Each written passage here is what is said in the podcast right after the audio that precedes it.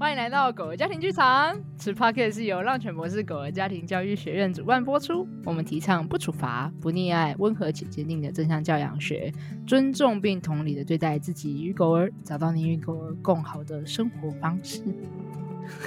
后来是要没气了吗？大家好，我是 PDA 正向教养讲师诗瑜，打到了还放大，我是狗的家庭训练师 Lucy，我已经要很温柔的，好不容易撑到最后一刻，然后要去旁边可谈，然后年思雨就说：“我看到了，把它放大拿出来讲，可恶！”因为后面已经气若游丝，这样我相信大家有感受到，啊、我很努力的把它撑完，我就 撑喉咙已经想要那 这样子，好。哎、欸，我们今天又来到我们的狗儿家庭故事馆单元，故事馆单元。然后今天呢是邀请了我们的良心哦，还有很难念的狗狗的名字叫 Fabiana。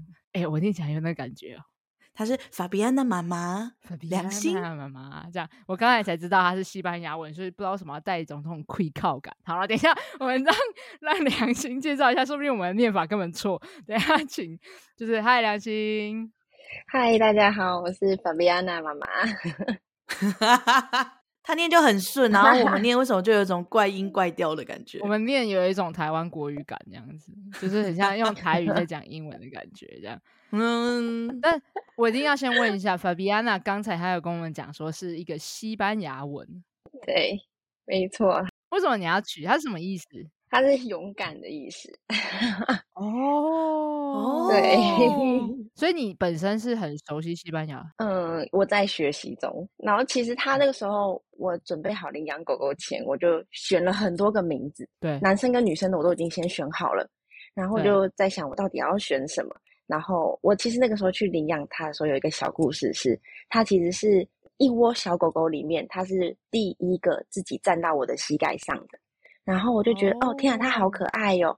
我就把它放回它的小窝里面休息之后，它第二次走出来，再站到我的膝盖上，所以那一刻我就决定，那就是你了。对，所以我就，等下站在你膝盖上是指它把前脚放在你膝盖上，我蹲下来，对，它就站起来。哦、就他明明走、哦、那个时候走三公斤，然后我蹲着的时候，他就站上来，嗯，就是小小的身体，然后就是整个人都站到你身上，我就觉得。天呐，就是是不是他很想要去舔你这样子，想要去打招呼，他就看我这样啊，好可爱。所以他那时候还是小 baby 狗狗，一个半月，哇，真的是小 baby，那个时候很小，融化哦、直接融化，对，很融化。我跟你讲，如果现在 Fabiana 这样子对年思雨啊，啊，下一秒他就会说这是我的狗，带回家，对，马上带回家，我就会去你家跟你说它是我的狗。他意思是要说这个。对，如果我现在去你家，然后法比安娜这样搭在我的头的那个脚上，我就会跟你说哦，那我就在家家长会上面讲说法比安娜是我的狗。对啊，他连泰勒这种黑色粗壮，是这些养在良心然后老太婆类型的狗狗，他都要抢夺，我都可以融化，他都可以觉得是他的狗。如果是法比安娜这样对他，他马上就说哦，我让我的狗寄宿在你家，然后这是我的狗。对对对，太融化了，很容易到处找狗。啊，那那为什么他？这样子，你就要把它取名为勇敢的 Fabiana，就是那个。其实是因为我自己一直很没有勇气，然后我就觉得，我希望他是一个很勇敢、可以不害怕世界的孩子。嗯、我算是一个比较高敏的人，所以我对这个世界会有一点很多的恐慌，然后我永远觉得自己来不及准备好。嗯，所以那个时候我取名的时候，其实本来另外一个名字我在犹豫，对，叫 Sarah，因为是公主的意思。哦、我想说，既然我要养女孩，我是不是要把她当公主一样？然后就被我妹妹骂了，嗯、她就说，为什么一定要养成公主？后来想说，好啦好啦，那还是我们就勇敢一点这样子。对，哦，我比较喜欢 Fabiana 这个名字。对，就刚刚听完就，就可能有可能是先认识你，所以就是就是已经有一个既定印象，就蛮喜欢这个名字。嗯，所以，但是他可能都是你的寄托，或是你的渴望吧，就是你可能想要把它当做一个公主在，在在宠爱着他，对，就是可能没错，嗯、我本来是，好，但你同时也希望他勇敢。哎、欸，现在可以啊，现在可以，现在很多的公主就是同时也很勇敢，没错，像 Brave，好好好，对，哎、欸，所以你知道我在讲这个电影吗？啊，什么什么？它的中文是什么？它也是迪士尼的电影啊，对，就是用什么？它的英文叫 Brave。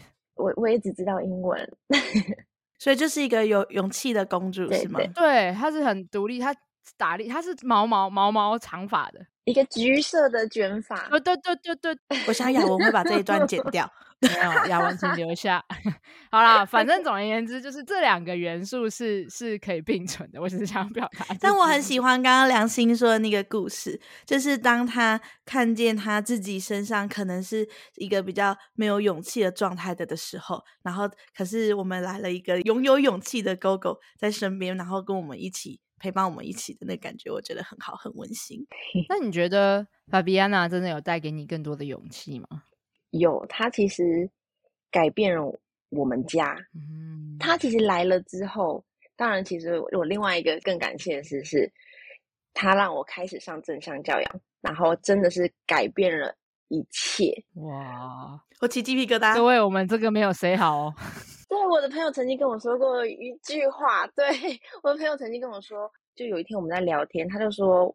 在这一年当中，我看到你完全改变了。他说你变得不一样了，变得更好了。天啊，这个故事一定是要来开挖啦，思雨。那你可不可以先跟我们分享一个，不论是你自己觉得印象深刻的改变，或者是你朋友跟你分享的，你觉得有些转变会是什么？转变吗？我觉得呃，以前我是遇到冲突我会很紧张，然后我会逃避型。嗯，因为我就会觉得，呃，遇到冲突我就会想放弃的。对，可是现在的话，我就会觉得，我更愿意花时间跟花我的精力还有脑袋去思考，哎，那我可以怎么样让整个情况变得更好？然后是用更温和的方式，不会有太多人觉得不舒服的方式，然后可以传达我的想法，然后也可以让对方舒服的。理解我的想法，嗯，那我就不会再逃避了。真的，你知道我刚才为什么会很勇敢的问你那个问题吗？就是你觉得法比安娜的出现有没有带给你勇气吗？因为其实我早就知道答案了，就是我知道答案是肯定的。因为正向教养就是一个勇气教养学，对，需要很多的勇气，一直不断的去面对。然后你从初阶、中阶、高阶，其实我们一路都看见了你在每一次都是如此的直球面对自己，和面对家人，和面对法比安娜。对，其实完全就知道。我就你说你一开始说你是一个很紧张、很恐慌的人，我们说哦，那现在一定不是，因为你超级真的是在很勇敢的在面对这些其实不容易的议题，然后面对自己内在的感觉和情绪，还有对面对跟狗的教养的互动的过程。对，嗯，它有一个小小的故事是，嗯、其实我当初在领养狗狗的时候，因为我从大学我就一直很想养狗，可是一直到去年，我觉得我准备好了。所以我就是先跟我的家人讨论，我说我觉得我准备好要养一只狗狗了，因为我毕竟跟家人一起住，所以我就问他们说，我可以养狗吗？我会照顾它的全部，只是它可能会跟我们在相同的空间这样。对。然后最后大家都同意了之后，是我妈妈陪我去领养它的。其实我一开始的时候，我的朋友都知道，我最有恐惧的是是黑色米克斯。哦，你你本来是会怕狗的是吗？嗯、呃，我不怕狗，但是。因为工作环境中，我遇到的每一只黑色米克斯都是高敏、oh, 紧张，嗯，就是相较于其他的狗狗来讲，它们的敏感程度更高。对，然后如果碰到是女生的话，它就会把女生跟男生的敏感程度，女生的敏感程度感觉就相对更高的感觉。嗯，所以那个时候其实我就说我不要养黑色的女生，因为我觉得黑色女生，我可能我这么紧张的人，我怕我会让她更紧张。啊，uh, 然后他紧张也会让你紧张，你们就会一起啊，这样两个人一起。对，结果那一天去的时候就遇到了法比安娜，法比安娜就是一个黑色的小女生，对，她现在十七公斤，立耳，然后她是，但她跟所有的黑狗不一样的是，她的舌头是全部都是紫色的，她、uh, 的黑斑是整个舌头，嗯、就是她跟所有黑狗。最大的差别，嗯，他就是从头黑到尾，就对，对，他是从头黑到尾，所以一开始大家看到会觉得，呃，是不是很凶？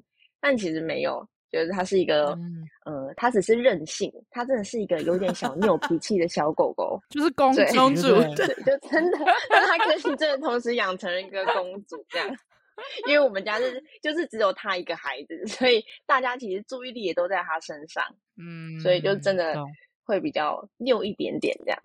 对，哎，我有一个想象是，当良心蹲下去，然后法比安娜就是过来过来，然后打脚第一次的时候，然后良心想说，嗯，黑色的米克斯公主，女生，那你先回你的窝，就是在那边躺一下好了。然后所以他就蹲下来说，他又来了，我想说啊，回家吧。啊，内心你知道融化跟纠结之中，果然融化战胜了，就是哦哦，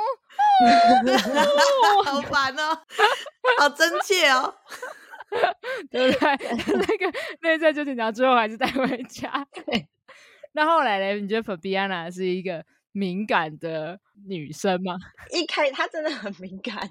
其实带回家第一天的时候，我就觉得哦，好可爱哦。她第一天因为不熟悉的环境，所以她就很乖，然后就趴在那边，然后哦，看到你放饭，他就乖乖的吃完。有玩具，他就自己默默在那里玩。天使狗狗，然后就觉得哦，天哪，对，天使狗狗。然后后来 他就开始过没多久，对，过没有多久，他就开始有他的个性出现，就是他，因为他熟悉这个环境，所以就变成是他想要的东西，他就会很坚决。嗯他想要找你，他就是要找你。嗯，但是一开始我们也不知道怎么互动，所以他就是会一直咬你的手，一直咬你的手，一直咬你的手，然后疯狂疯狂冲过来咬你的手。嗯，典型幼犬。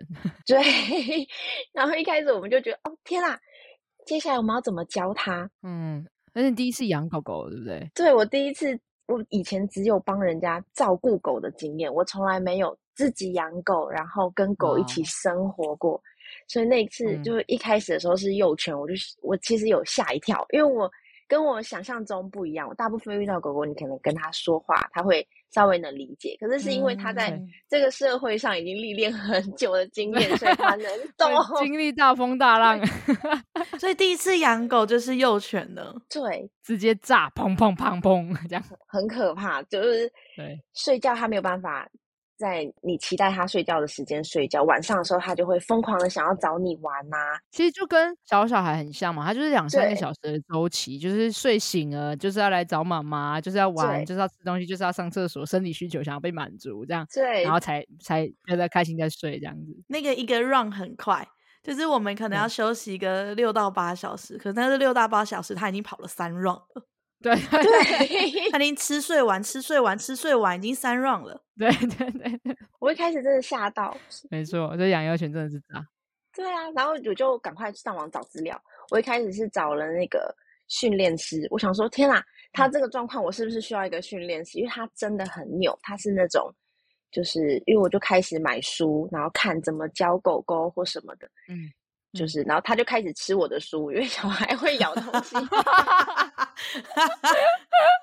对啊，这好真实哦！好不容易买书来了解一下怎么跟你这只狗互动，然后就把书吃掉了，把它咬掉，咬烂，他就开始咬我的书。对，因为妈妈的专注都在书上，妈妈的专注感在书上，他就过来咬爆那个书，很可怕，超级合理，他就在寻求关注。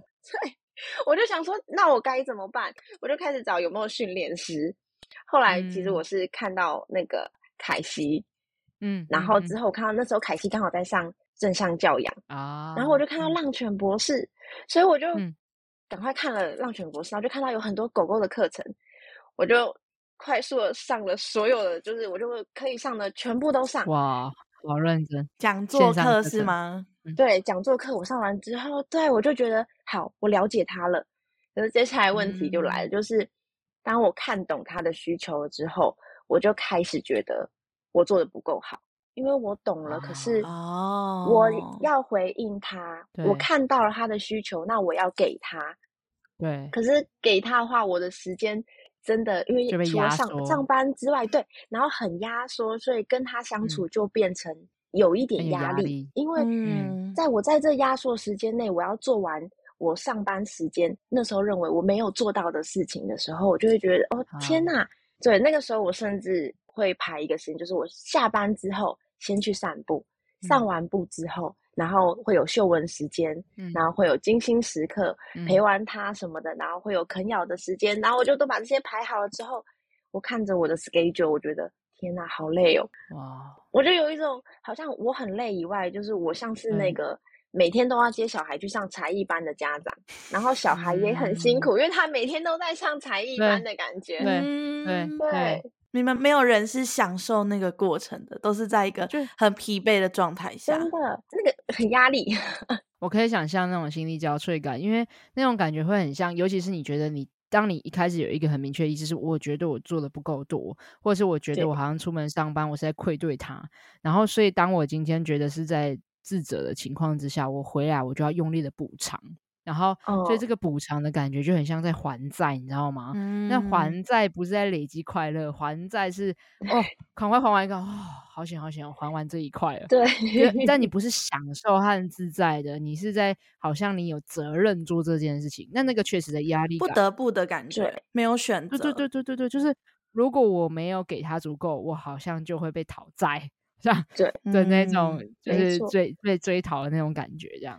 嗯，那种感觉真的是充满压力。这样子感觉，就算在上班的时间的时候，其实也一直心系着家里的状态。对，就算你在上班的时候，也一直在想着，哦，我今天回家，等一下要做什么？等一下应该要做什么？然后怎样怎样怎样，就是在上班的时间就开始累积那个压力的感觉了。那个压力，对啊，天啊！所以我那个时候听到一句话，我是我最害怕的那句话，叫做“生活及训练”，就是 其实他是，嗯、我就觉得天啊！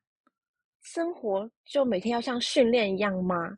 但是现在的我听到这句话，我不会再害怕，因为其实我们的生活中会遇到很多的事情。那在这个过程中，我们可以去学习。所以那个训练不是一定要我教你会什么东西，就是我后来发现、嗯、哦，原来我其实可以，就是只是一个训练我们的默契的感觉而已。嗯，对，我很喜欢梁心刚刚讲这个东西，就是可能你一开始以为的生活即训练是我要把我的生活刻意安排扭曲成不是我自己喜欢的样子，而，我需要去符合狗狗所有的需要和想要，和要是不断的很用力的去调整着它的行为的模式，而不是符合自己的需要。但其实你现在意识到，就是上完课之后，你发现。其实生活即训练，一直是每一每一刻我们怎么选择回应狗狗的方式，对，和照顾自己的需要，其实都是在影响着我们之间的互动模式。是真的，嗯，真的好喜欢哦。那你那时候那个崩溃的那个讨债的感觉啊，就你你上完那些线上课程之后，你更了解他，然后你发现自己哇，可能好像没有满足他的需求，或做的不够多的时候，那那个心情那时候怎么面对的？或者是你上这两讲课程对你的面对这件事情的帮助会是什么？其实一开始的时候很好笑，我一开始的时候，每一天到下班前，我会跟同事说：“天啊，我不敢回家。”可是我不敢回家的原因是因为我要面对。我那个时候要带他去散步，可是他那个时候散步的时候还是会害怕的，就是因为我们其实他太早跟我回家，对，然后我又那时候很坚持让他打到第三季之后，我们才开始落地，所以其实也晚了他的社会化阶段，嗯，所以一开始他出去的时候是会很恐慌的，所以那个时候出去对我来讲是一个压力，因为除了他对路上的事物的变化会很紧张之外。遇到狗也是一个问题，嗯，因为它会吠叫，嗯，然后我感觉到他不是不喜欢对方，可是我不懂我能怎么改善这个吠叫的关系，所以就会让我觉得散步过程中也很有压力。然后再来就是晚上散步回来之后，嗯，就其实穿胸背也有压力，因为他那个时候就是不喜欢牵绳，不喜欢胸背，然后回来擦脚也是一个压力，然后 擦完脚之后。睡觉又是一个压力，所以那个时候就觉得，我就觉得天啊，我回家我要面对它就是一个压力。哦、对，对，然后后来就开始上正向教养。我其实一开始是 先找 Lucy 一对一，然后因为那个时候我真的不知道该怎么办，然后 Lucy 也问我要不要上正向教养，我就说我已经报名了，只是在这上课前我觉得很紧张，但是后来上课之后，其实初阶上完之后，我就觉得哦太棒了，我找到我可以怎么跟他相处的方式了。但是我做不到，嗯、因为出去上完之后，我的概念有了，嗯、然后我知道我也要开始感受我自己，然后我开始要去呃重新调整的时候，但是我发现我要使用那些工具的时候，我不知道我该怎么做。嗯，对。嗯、然后因为一开始他们说就温和且坚定，我就想说天啊，我到底要 温和还是要坚定？我很难拿捏一个嗯平衡点。对，但是那个时候我就觉得不行，我一定要去。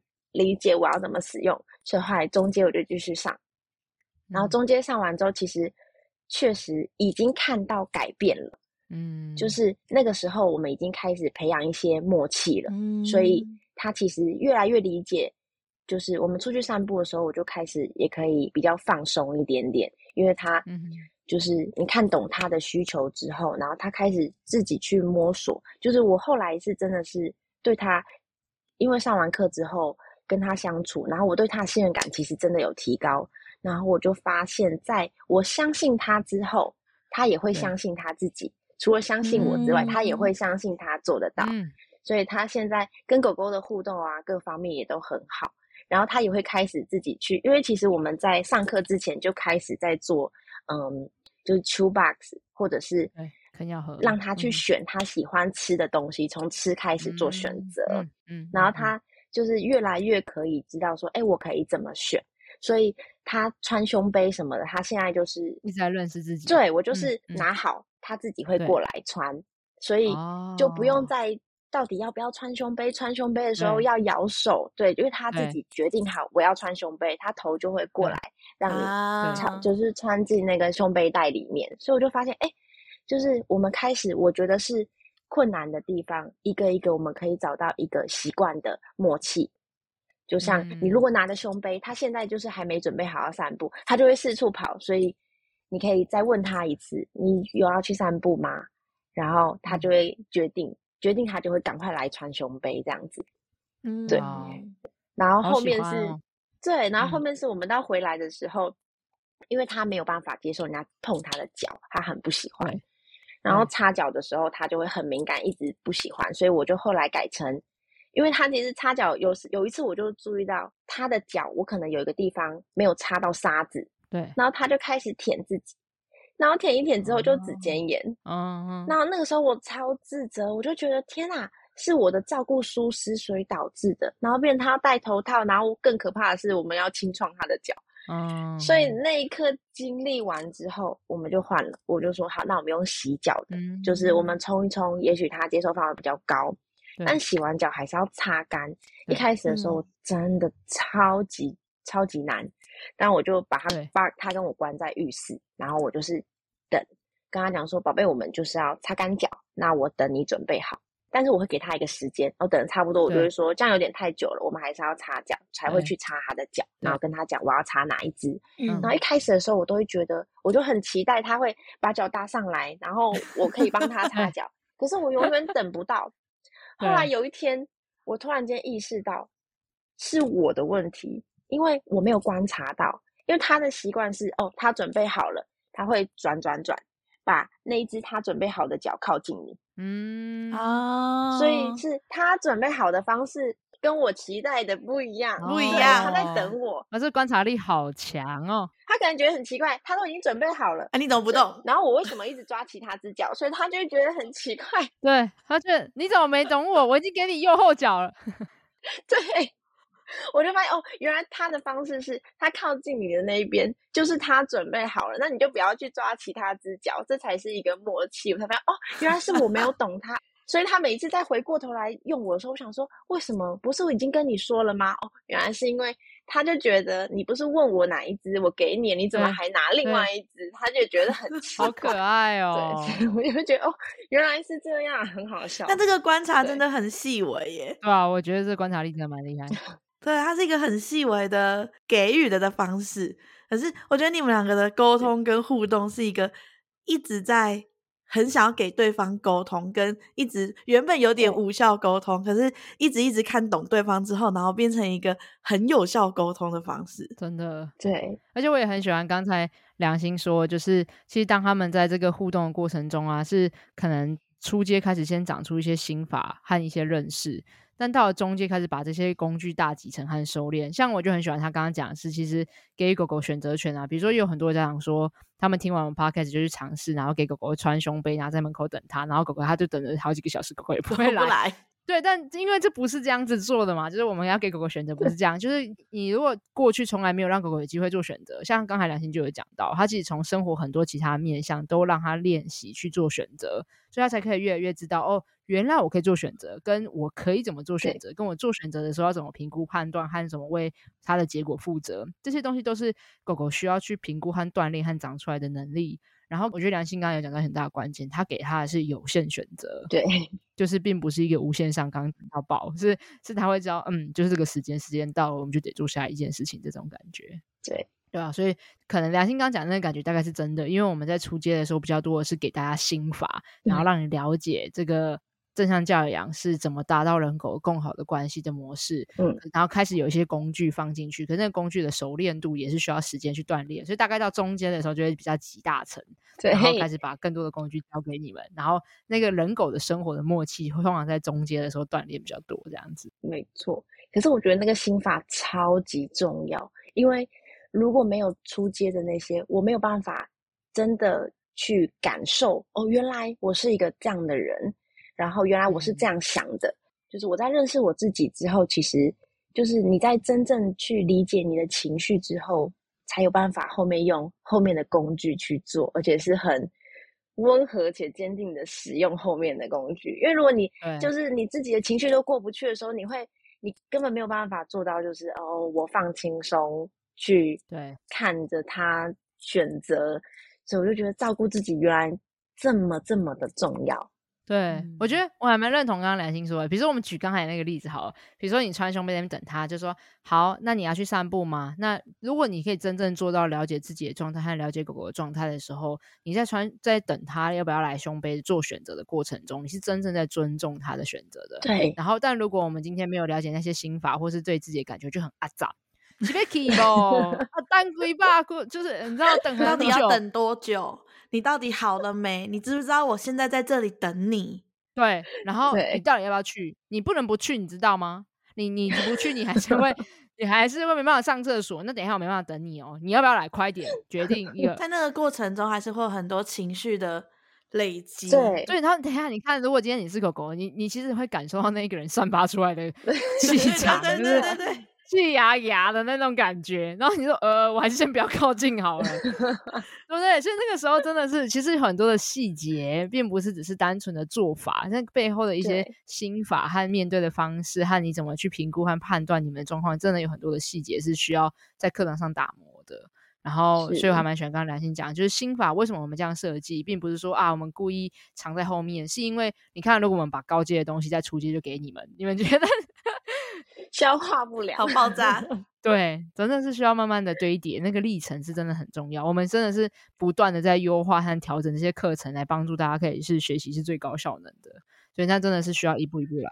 真的，那些中阶跟高阶的工具，如果我们在初阶的时候就教了，事实上很多的是你在用下来的时候根本会没有没有用没有作用。嗯。你没有办法有那个感受，真的。对对对，或者是你做出来的表现出来，就会是刚刚 Lucy 演绎的那种。对啊，要不要来了？然后就会跟我说：“老师，你这方法没有用。” 就是因为他很需要奠基在那样子的心法呃情绪或是思考逻辑下，才有办法去做出这个工具真正想要传达的意义。对，没错。那你后来上到最中间，你说已经到了，就是一种好像开始工具可以用得上。对，然后你们的默契已经开始长出来了。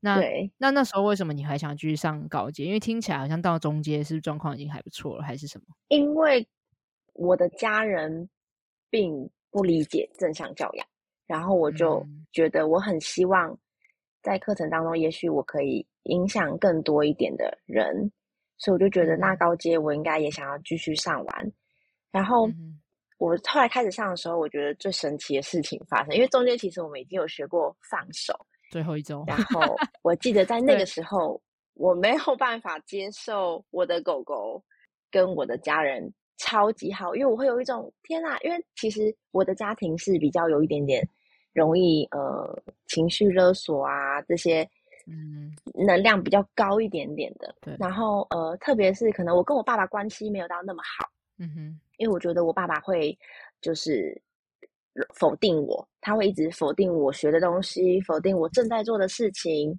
然后，对，但他有一个优点是，他很爱我的狗。但是那让我觉得有个对我现在的说法是我的狗，是因为他那个时候给我的感觉是你在跟我抢东西吗？因为他确实会有一种来你过来，例如说我们去散步，我就说啊我们要去散步，然后我爸就会说法比安娜你不要去散步，留下来陪我啊。然后我就会觉得，现在是抢屁抢哦之类的，对，像是那种，就是你在弄我的那种感觉，就像说，如果我带小孩回阿公阿嬷家，然后他们明知道我没有在给小孩吃糖果，然后就会跟你说，要不要阿公给你棒棒糖？对，爸冒火。所以那个时候我就很不能接受放手，让他可以跟更多人去传。但那个时候师姐跟我说，就是有没有可能他是爱的传导，他也可以接受更多人的爱。所以到高阶上完课之后。这就是神奇的事情，他现在可以家里四处跑，他跟每一个人都超级好。就是我一开始在这个过程当中的时候，就是因为课程中我们会说，哦，你真的不能接受的时候，我们就收一点回来，然后一点一点的去做这样。所以我就真的是，我真的不能接受的时候，我就会跟我妈妈说，不行，现在我不能接受。嗯，然后我觉得我可能没办法这样做，我就会先把狗狗带回来我这边。可是通常，法比安娜也是一个很有想法的狗。他会开所有的安全门，嗯，所以他自己也会告诉我，哎、欸，我准备好了，你准备，你，我觉得我希望你也准备好。他会自己咬开那个门，啊、然后就出去了。对，所以我就，对 所以他，他说，其实其实孩子准备好，妈妈你呢？对，所以在也是算是被他拉着成长。后来我就发现，哎、嗯欸，其实跟我想的不一样。虽然他的方式我可能不喜欢，但是这可能我就换一个想，到高阶的时候，我已经开始可以觉得这是他表达爱的方式，然后只是跟我不同，我也可以去表跟他说，哦，这是我的教的方式，那我希望你可以跟我们有一样做法，去培养一样的默契。对，然后我就发现，哎，就是其实有些事情可能。人跟人之间没有办法那么好连接，是因为我们的情绪卡住，所以我就觉得看见自己的情绪好重要。嗯、我刚好喜欢你刚才很勇敢的，就是你可以直接跟妈妈讲说，嗯，对，嘿，我现在还没准备好，我需要往后推一点点。这真的是你锻炼起来对自己的认识，然后你非常的尊重自己，然后又能够好好的表现，其实是勇气，勇气，对，就是课堂的作业当中做到的。因为作业要找家人练习，嗯、然后我真的不知道找谁，所以我有找我妈妈练习。后来发现，哎，对，我好像开始可以跟她说话了，所以就改变了沟通方式。嗯、即便我跟我爸爸可能还没有办法换成这种沟通模式，可是我跟我妈妈可以了。他一开始的时候，我讲完就是我们面对情绪，我跟他讲说，你这样会让我很难过，因为怎么样怎么样，所以我希望我们下次可以怎么样怎么样。讲完之后，他会跟我说。了解，然后我那时候 太可爱了，就是因为他还不习惯，对，但他收到了，他收到，可是他不知道怎么 回应，这样子，所以他先说了了解，然后就想说，哦，对，是原来这样子就可以了，对，然后我就觉得，OK，那我我只是把我的传达出去，那你怎么回我？我觉得 OK，那我会慢慢去接受。这边有算一个小小故事吧就是有一天我早上的时候，我记得在父亲节前，就是我们。嗯我爸爸早上好像八月七号的时候，他早上我忘记因为什么事情，然后我跟我妈妈有一点点就是我们两个在争执，然后我爸爸是那种听到假设我妈妈骂我，他会骂我妈妈，我骂我妈妈，他会骂我的那种，就是他会他其实不是不爱你，他就是表达的方式是那样，所以那天争执的时候他就骂了我，然后我就早上出门的时候我就觉得心情不好，所以我就去上班了，然后上班的时候我心里就想说。明天父亲节，我也不要写卡片给你。你这样让我这么生气，我要写什么？然后，可是下班的时候，下班的时候我就在坐公车回家路上，我就想，为什么我早上这么生气？然后我就开始用课堂中，我就看见我的情绪，然后去深刻的找到真正让我生气的点是什么。嗯，然后我就发现，哦，我只是因为他不理解我生气，并不是我不爱他生气。那我写卡片是因为我爱他，跟他理不理解我没有关系，所以那一天我就决定我要写卡片。哇！所以我卡片写完，我父亲节拿给他那一刻，我突然很庆幸我写卡片，因为我是拿卡片跟红包给他，然后他拿到了之后，他就下意识的把红包直接交给我妈妈，之后他就拿着卡片要跟我妈炫耀他有卡片，就那一刻，然后我就突然觉得哦，他其实是开心的。对，他一定超开心。对，我看见我的情绪之后，我不会因为别人的行为，对，然后影响到我表达我爱他这件事情。哦，所以我觉得上完课让我学的最深刻的是，嗯、就是我会认清楚情绪跟爱是不同的关系，所以我其实在家里最常跟法比安娜用的是先连接再教导，就我会先去连接我们之间的关系，嗯、我们再谈下一步要干嘛。你知道你是什么正向教养学霸吗？真的，我刚刚也这么觉得。他完全真的是集大成呢，他真的集大，他真的是每一个工具都用超细腻，而且他在同一件事情上，在不同的点、跟不同的层次、跟不同的时间，是拿不同的工具的思考方式来来看同一件事情。而且他超级跟着我们的初中高的脉络去堆叠。对就是他真的是一步，他就很相信我们的所有的设计，就跟着成长。就是初阶，他说好，现在练心法是不是好好的练心法，好好的掌握自己的情绪的状态，好好的可以有一些平复的空间和时间。然后中间好，现在锻炼人狗默契互动时间是，好，考位工具全部用上，然后找到一个新的默契。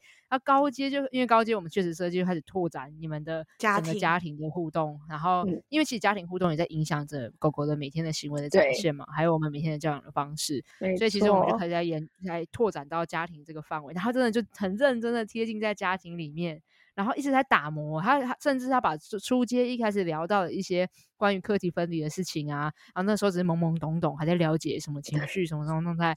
然后中间哦开始有一些默契，然后高阶他竟然可以分到如此细腻，就他开始把，因为其实我们华人话很常这样啊，我们常常把嗯。嗯责难与爱放在一包之间丢给你，对，然后你就要收也不是，不收也不是，就是我想要这个 爱，可是我不想要那个压力，我不想要这个责备，对，可是他就一包放给你。然后我觉得刚才良心做到很了不起的地方，就是哦，我看一下哦，打开这个包裹，嗯，这里是爱。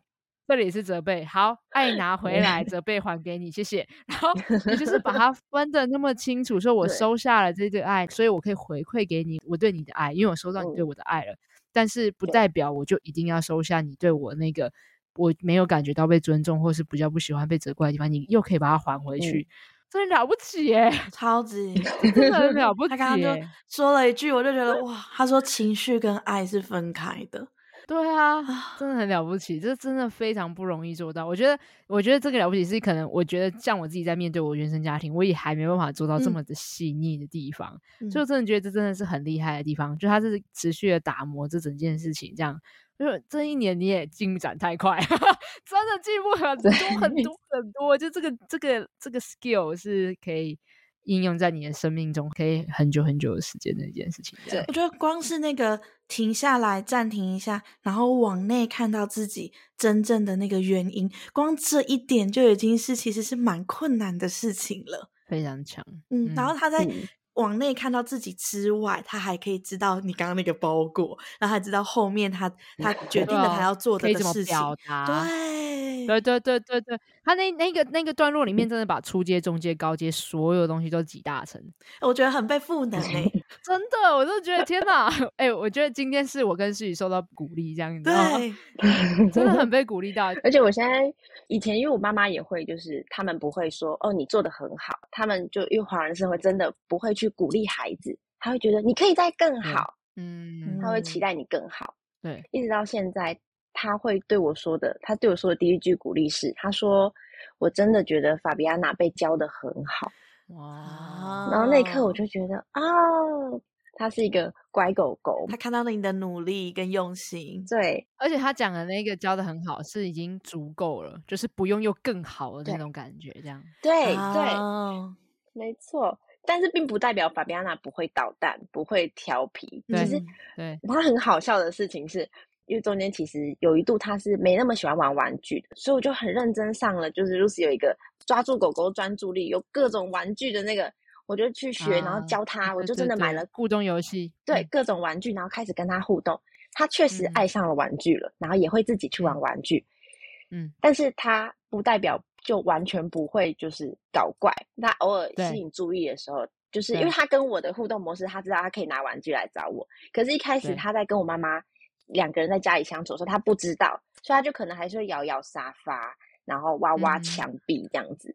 嗯、一开始的时候，我真的是就觉得，哎，我有担忧是只有我一个人在用正向教养，狗狗会不会就是偏掉，行为偏掉？我一开始确实有这个担忧，嗯哼，可是后来我没有这个担忧。你说会不会别用不同的方式？对，就是在别人对他，对对对，他会嗯，会不会混乱？没错，嗯、对。后来我就不怕了，因为我就突然想到，我也是在我这个年纪才接触到正向教养这这样的东西，然后我可以开始学着照顾我自己。对，所以我这样教他之后，他也会照顾他自己。我相信他在面对不同的教养方式的时候，他会知道他怎么样去应对。他也许也会尝试，但是他会找到他的方式，他就不会再害怕了。嗯，哇，我也很印象深刻，这也是在我们高阶的时候我们会聊到那个关系。然后思雨就会常说，其实他们会长出跟不同的狗狗也会哦，就是他们对不同的人都会长出一个自己独立的互动的模式。嗯，然后对我们在语音课程里面的时候，其实思雨也常讲说，他的小孩也会跟阿公阿嬷的互动方式，跟他在他家的互动方式就是不一样，对不对？嗯，但他们并不会混淆，并不会说在阿嬷阿公家的做法，比如说啊有棒棒糖可以吃，回到家就说我也要棒棒糖，这样其实蛮多的时候有 可能一开始会嘛，对不对？但其实家长们担心的事情是我能不能拒绝孩子？可是如果你知道正向教养怎么去使用，你就会可以说，嗯。阿公阿妈家可以，但在这里不行。对，就这样就结束了，就回啊，回到你们原本的模式。哦。这件事情，这这真的很重要，因为我一开始我们家是有散步铃跟点心铃的。一开始我之前我记得我有跟 Ria 分享过，我超级不敢给他零，是因为我怕我会一直被要求。但是后来我开始给他零了，然后我发现他不太敢去按那个零。在前一阵子的时候，他一开始有零的时候，他不会。一直去按散步，然后我想说，嗯，很奇怪。可是有一个情况，他一定会按散步，就是，对，当我们说我们去散步，他穿好胸背，他在等我的时候，可能我还在呃拿牵绳、装水或什么时候，他就去按散步，散步，他就去确认然后去做 散步这件事，他就会去按多久？对，然后我就发现，哎、欸，好可爱、喔，催你就对，对，越来越不怕把铃。就是越来越怕会被他挟持，然后有一次我朋友就问我说：“那他按了铃，你就一定要做吗？”那我想了一下，我就说：“嗯、哦，不用啊，我可以拒绝他，嗯、但是我拒绝他的前提是我接住他的情绪，我就可以拒绝他。”嗯，没错，就是我会记得要接住你。像他才好像前两天发生的事，他最近很喜欢一直按点心。就是他就一直点心点心点心，然后如果他按一次点心，然后我就会有时候是让他二选一，然后我们家二选一是，我就打开让他闻闻一闻，他会用手拍告诉我他要哪一个，嗯嗯，然后有时候是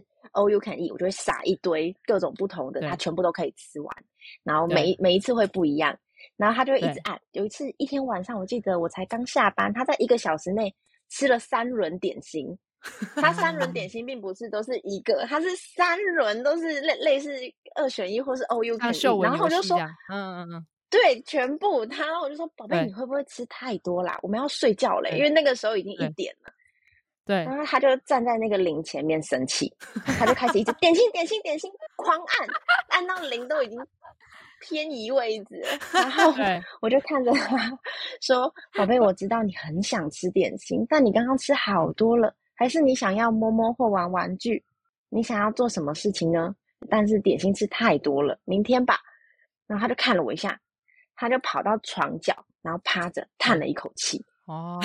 然后我就突然觉得好好笑，他在生闷气，因为那个时候也差不多要睡觉。其实我们的习惯模式是关了灯之后，他就跑到我旁边睡觉。对。然后那天我关了灯之后，他可能就还在生气吧，因为才刚发生完。对。他就不想要到我旁边睡觉。然后我就坐起来，我就说：“亲爱的，你有要到我旁边睡觉吗？”他就趴在那边看了我们一眼，然后想说：“好。”我就说：“没关系，你想在那边你就在那边，你要过来再过来。”我就睡觉了。但我睡觉的时候，在我快睡着之前，我就感觉到下面有一个小物体慢慢的往上移，嗯、慢慢的往上移，慢慢往 上移到我旁边，然后就突然觉得太可爱了，好好笑，啊，超可爱，真的是超可爱。我就觉得哦。好可爱哦！他很会表达自己耶，很会，超会。而且我真的觉得你们的沟通真的是超级有效。对，我觉得这就是你，你一开始说你前面会很担心、很害怕，觉得你要被讨债，所以你会反而不敢让狗狗有机会展现它的需要和想要。对，但是那其实是忘记了，其实我们是有拒绝的权利和拒绝的这个这个能力的。所以当你学会了，哎，我可以同理，但不同意你，没错，就是不代表我理解你，我就一定要全无限上纲的给予嘛，而是哎，我理解你的需要和想要，可是我也可以有有效率的拒拒绝。嗯，然后狗狗其实也会理解这件事情，他们当然也会拗一下。对啊，哎，我刚才按了就都有效，都有这些东西吃，为什么现在没有 啊？对，狂按这样子，一就是可以理解。我觉得这个还有一个很深刻的感受是，当我理解你，可是没有要同意你的同时，我也完全可以接受你因为被拒绝了而有这些发脾气的的时候。对，因为你是被我拒绝的那个人，所以你会不开心，会啊、你会发脾气，对，你会挫折，嗯、完全就是正常。不可能，我现在拒绝你，然后你还这样很开心，这样子就是很奇怪、欸，有点不合理。对，所以当我们可以完全意识到说，哦，你是被拒绝的那一方，所以你会生气，你会现在有点耍脾气，在拗在那里，也是完全可以的，不会因为你拗在那里，然后就说干嘛、啊？要不要起来睡觉？啊，这样子耍脾气对吗？对啊，对，然后就狗狗就开始变得委屈，然后难受或者受伤，嗯、然后人狗的冲突又开始，就是它可能就会开始觉得。你不爱我了是不是？然后可能那个寻求关注就会开始抓你吃，咬你最讨厌的东西呀、啊，嗯、或者是咬你的拖鞋，咬你的什么 Beats 耳机啊之类，就让你不得不动起来，然后就开始 人狗大战这样，所以晚上没办法睡觉这样，就会一整个冲突一整个晚上。我发现冲突少很多，就是但其前期的时候，有一开始的时候，我真的遇到冲突的时候，我都会很害怕，因为我就会怕是不是让他不开心。然后也让我不开心。嗯、那遇到冲突其实也很烦。那后来我就开始想，哎对，他是不是其实也很不喜欢冲突这件事情？嗯、所以他应该也会感觉到不开心。所以像我们现在散步的时候，他如果有坚，他是一个，就是他的表达很好笑。他如果坚持想要去那边，他就会用我们一开始一开始教他的时候是，我会来，就是告诉他身体转向，告诉他就是要往这个方向。嗯他现在也是，他就是会身体转向，告诉你我就是要去那边。但是如果 真的不行，我就会走进他旁边，然后拍拍他，我会跟他说：“宝贝，我们刚刚已经走过了吧？是不是可以回家了？”然后他通常你在拍拍他之后，他调整一下，他就会跟着回家了。哦，嗯，对，好喜欢哦，就一定会拗，因为我觉得还是孩子，就就算是大人，我们也会啊。其实，对，就是你看，就算现在。要你去做一些你不想做的事情，你会觉得，嗯、好了，好，走吧。这样就是你 还是会有一个你需要调节情绪的时转换的那个时间。没错，没错，不论是大人还是小孩，都都会有，不论是狗还是人类，都会有这个阶段需要。因为毕竟它就是在不是我们现在期望中的样子嘛。可是长出这个能力的应对很重要，因为这样才办法双互的合作和配合。嗯、然后我猜，其实法比安娜有办法做到这件事情，也一定是因为平常。他的这些需要和想要也是有办法被传递过去的，不一定是 always 被满足，可是是可以被理解、被看见，所以他们你们才可以长出这些有效的沟通的方式。嗯，就一开始的沟通，我真的觉得，我一开始的时候我就会觉得我已经给你散步铃跟点心铃了，可是你为什么不想跟我说？因为他很尝试走到点心柜子，然后看我，然后再走回来，再走到点心柜子看我，然后我就会说：“宝贝，你要吃点心吗？你可以压铃啊，因为我知道他会。”但他就是喜欢用那种眼神示意，然后你懂了吗？然后我就会觉得，天啊，因为我 人也这样比较快啊，人按对，这样很快。然后我就跟他说：“宝贝，你可不可以明确告诉我？我我知道我看懂了，可是我希望我们可以更明确的沟通，这样对。”哎，不过其实蛮有趣的，啊，因为他就觉得啊，你是真的理解我了，嗯、何必我们来用比 较难的？对对对，我觉得蛮可爱，我觉得蛮可爱。他就是也一个眼神就可意会彼此这种感觉。对，他就知道你懂了这样子。嗯、好想要见到本狗，他最常在华山，你去跟他遇一下。我在台中，谢谢。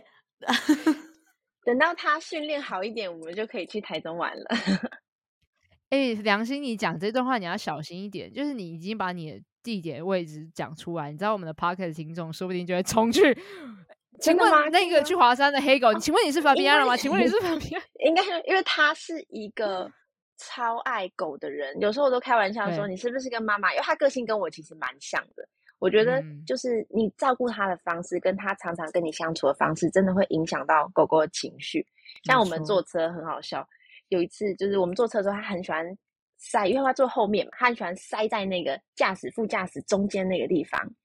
然后有一天，我爸在开车的时候，他就突然间转过来，哎，我看到他的头这样，然后我我爸就说了一句话，他说：“你怎么跟你妈一样，小时候很喜欢塞在这边？”然后我就想说，对耶，我很很喜欢那个位置，然后他也会喜欢那个位置，这样好可爱哦，很好笑。对、啊，反正是什么人养什么狗哦，狗狗真的就像一面镜子一样。嗯、对，我像我很爱狗，然后我就觉得有时候我都觉得他也很爱狗，就是他是那种大狗，他的最小的朋友可能是。嗯，吉娃娃，然后再大的朋友甚至是杜宾，它是什么狗，他都会。呃，以前当然比较有点没礼貌，就让我觉得我们是不是真的要好好上社交课？可是我发现他现在就是有去调整，就是我如果看懂他，然后我就会跟他讲可不可以。但有时候很尴尬是也要看对方家长可不可以。但通常他遇到朋友的时候，我发现他小时候可能会比较粗鲁，就会直接冲过去，就是哎、欸、朋友这样。然后后来他学习了几次之后，他发现哦，原来我不能那么没礼貌。他就会知道，远远的等，嗯、然后摇一巴，摇一巴，摇一巴，然后等对方哎看到他了，他再赶快跑过去。好可爱哦！然后我就觉得，哦，好，我可以更放心让你跟别人互动这样。对啊，他是一个热爱一些，跟其他只狗狗的社交的能力，而且跟年纪可能也有关吧。就是从幼犬跟青少年，他们根本就没什么哈，你要我怎么控制自己、调节自己？什么？先冲再说。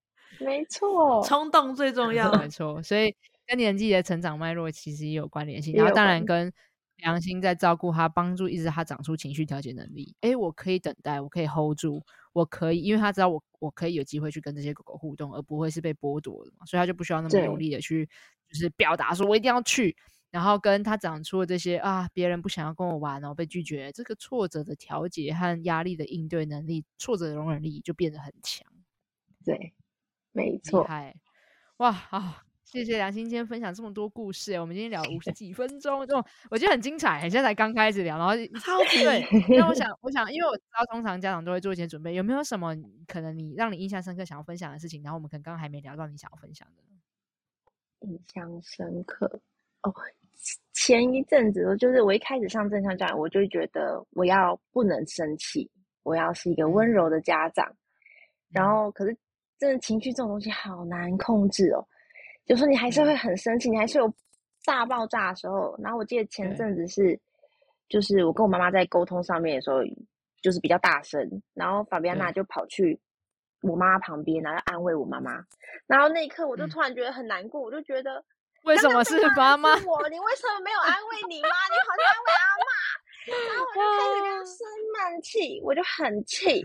我就说好啊，那你就 对我就我真的很生气，我就觉得我还跟我妈说，还是你要养它，这么喜欢你，你要不要养它？我那时候超气的，很吵，停下来还说一堆气话，对，我就突然发现，可是我很爱它。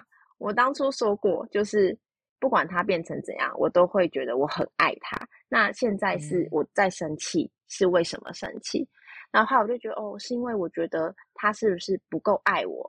可是我后来就想，他是不是最爱我的有那么重要吗？那他那么开心就好啦。然后我就开始发现，哎、嗯，我也可以是照顾我情绪的那个人，我不需要一定要有别人来照顾我。我生气的时候就一定要有别人来安慰我，嗯、所以我就开始去找，就是我的呃情绪舒缓的清单。因为我那个时候就有列列列出一个，就是我中度情绪的时候是什么，然后在比较大情绪的时候是什么。对，对我就开始做一些作业列下来。对，我就缓和下来了。然后那天晚上的时候，哦、因为对我我在生气，所以他也不敢跑过来我旁边，他就一样又趴在我脚边。然后我躺下去，我突然觉得不对，嗯、这样我做错了，所以突然坐起来。然后我就说：“嗯，发发，对不起，妈妈今天就是有这样的情绪，我觉得是因为我很生气。那对不起，我用这么差的态度跟你表达。那我想要跟你和好，可以吗？”然后就把手张开，跟他讲 hug。然后他就摇摇尾巴，嗯、所以我就去抱抱他。然后我躺回来的时候，他就回来我旁边，用我们平常睡觉的方式就休息了。然后那一刻，我就突然觉得，哦，哦，我真的是有一种我的心结打开了，然后他也打开了的那种感觉。哇塞，他很夸张，他刚刚又讲了一堆正向教养工具。真的，而且是把我们的所有的作业那些应用，他我感觉他应该有把他他自己写的这些作业，然后把它收敛成他的武功秘籍。他真的是每天都在打出这些武功秘籍，真的是很厉害一件事情。但我觉得我很喜欢你刚刚讲到一个重点，就是蛮多的人都以为正向教养是一个不能生气的教养，嗯、就是好像我一定要永远是一个很情绪平稳、讲话温柔，绝对不是这样。你看我跟诗雨讲话很温柔吗？我有，我有，谢谢。有吗？Question 吗？他们都觉得我是温柔的人啊，对不对？对不对？良心，对不对？很 温柔。好，然后我要回来讲，就是其实。正向教养讲的那个温和且坚定，其实关键是在尊重自己和尊重狗儿。那包含尊重我们有自己的情绪和狗儿有情绪，也是非常重要的一件事情。所以，我们从来都不会要大家不能生气，反而是可以生气的。可是，我们不能做的事情是把气发泄在别人身上。那这时候，我们可以允许我们有生气的时候，我们可以怎么照顾自己？就是我们在这个课堂里面会讲到很重要的工具来帮助自己，还有帮助狗。狗儿也可以生气。狗也可以不开心，狗也可以挫折，可是他们不能做的事情是来伤害这个其他人，或是这个世界，或者是伤害自己。那这个时候，我们可以怎么帮忙他，也长出属于他的情绪调节的能力和应对的方式？所以，这是我们在正向教养很很大的关键，就其实是是可以生气的，但是我们要练习可以把情绪拿回来，做自己情绪的主人。那我们可以为自己的情绪负责，去照顾他。然后去调节它，然后跟更好的、有效的沟通。就好喜欢你刚刚讲的整段哦。啊，谢谢良心今天跟我们分享那么多跟 Fabiana 还有家人之间很可爱、很温馨的故事，好开心哦，真的。然后 最后想要邀请你，可不可以跟现在在听 Podcast 的听众，或者是可能正在考虑要不要来上正向教养课程的学弟学妹们，然后分享一段鼓励的话，或是一些你想要跟他们说的最后的话，作为一个总结。好，就是我想跟大家说，如果想要在关系当中看见更多的爱的话，一定要上正向教，因为你可以在这个关系当中知道如何更好的表达自己，然后也更好的去感受对方表达给你的爱。哇哦！如果你想要在关系中感受到爱的话，欢迎可以来上这样这样课程。嗯，很喜欢，很喜欢。谢谢良心，今天一个小时时间，那很精彩的各种 很可爱的互动的故事的分享，而且给我们两个超充电的，真的。所以我想邀请 现在在听 Podcast 的听众，如果你听完这集，你有什么样的新的学习啊、启发、啊、收获，或是你跟我们一样受到一些鼓励，或是觉得诶很多的好奇，欢迎你可以留言告诉我们，不论是在 Apple Podcast 还是在呃 First Story，或者是我们的家长会的 Line@ 然后或者是在 IG 上面 take 我们，我们都会看见，然后我们有机会可以回应给大家，那也会把它转给良心，让他知道，诶，他的故事有鼓励到他人，那这对我们来讲都是一个可以让我们持续的努力和学习，和让我们知道，诶，原来我们也可以帮上一些忙，这样子。嗯，好，那我们是浪犬博士，你会在呃资讯栏上面会看到我们的网站。那如果你对良心刚刚说的，他一开始上的各种各式各样的讲座呢，还有正向教养课程，都会在官网里面有，都会在官网里面都会看到。那如果你对课程有哪里不了解，想要呃有更多的知道的资讯的话，你也可以用官方 LINE，然后私讯我们。然后我是诗雨，我是小孩的正向教养讲师，你也可以在资讯栏里面找到我的粉砖跟小孩的正向教养课程哦。对，如果你想要你的小孩也可以。长出情绪调节能力，不会在地上说我要吃肯德基这样，然后那时候要怎么去应对呢？那找思雨就对，思雨会告诉你可以怎么做，这样 思雨会陪伴你一起。或者你的小孩回去跟阿公阿妈一直要糖吃，然后又回来跟你吵糖吃，怎么办呢？说我要棒棒糖，给我棒棒糖这样子，没错。好，再次感谢良心跟我们分享那么多很可爱的故事，谢谢你来分享。谢谢。那我们大家就下集见喽，谢谢良心，拜拜，拜拜。